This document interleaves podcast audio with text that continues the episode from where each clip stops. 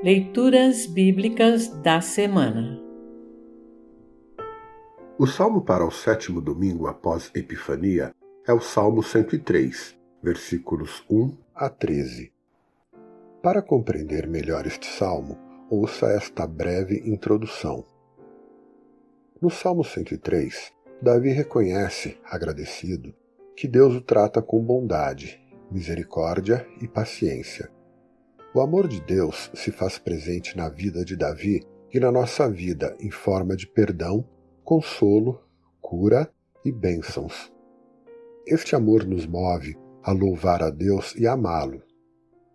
Os textos do Antigo Testamento, Gênesis 45, 3 a 15, e do Evangelho, Lucas 6, 27 a 38, escolhidos para esta semana, nos desafiarão a repartir o amor o perdão e a misericórdia recebidos de Deus com todos, mesmo com os ingratos e com os maus, numa alusão ao que o apóstolo João escreve. Nós amamos porque Deus nos amou primeiro. 1 João 4, 19.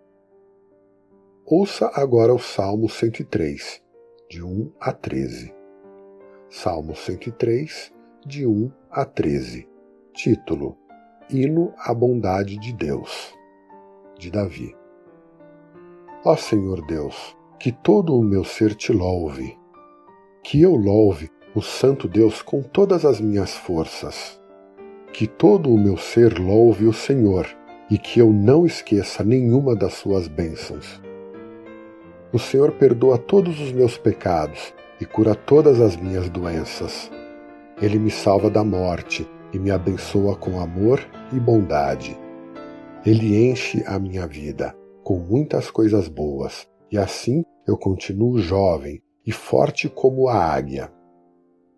O Senhor Deus julga a favor dos oprimidos e garante os seus direitos. Ele revelou os seus planos a Moisés e deixou que o povo de Israel visse os seus feitos poderosos.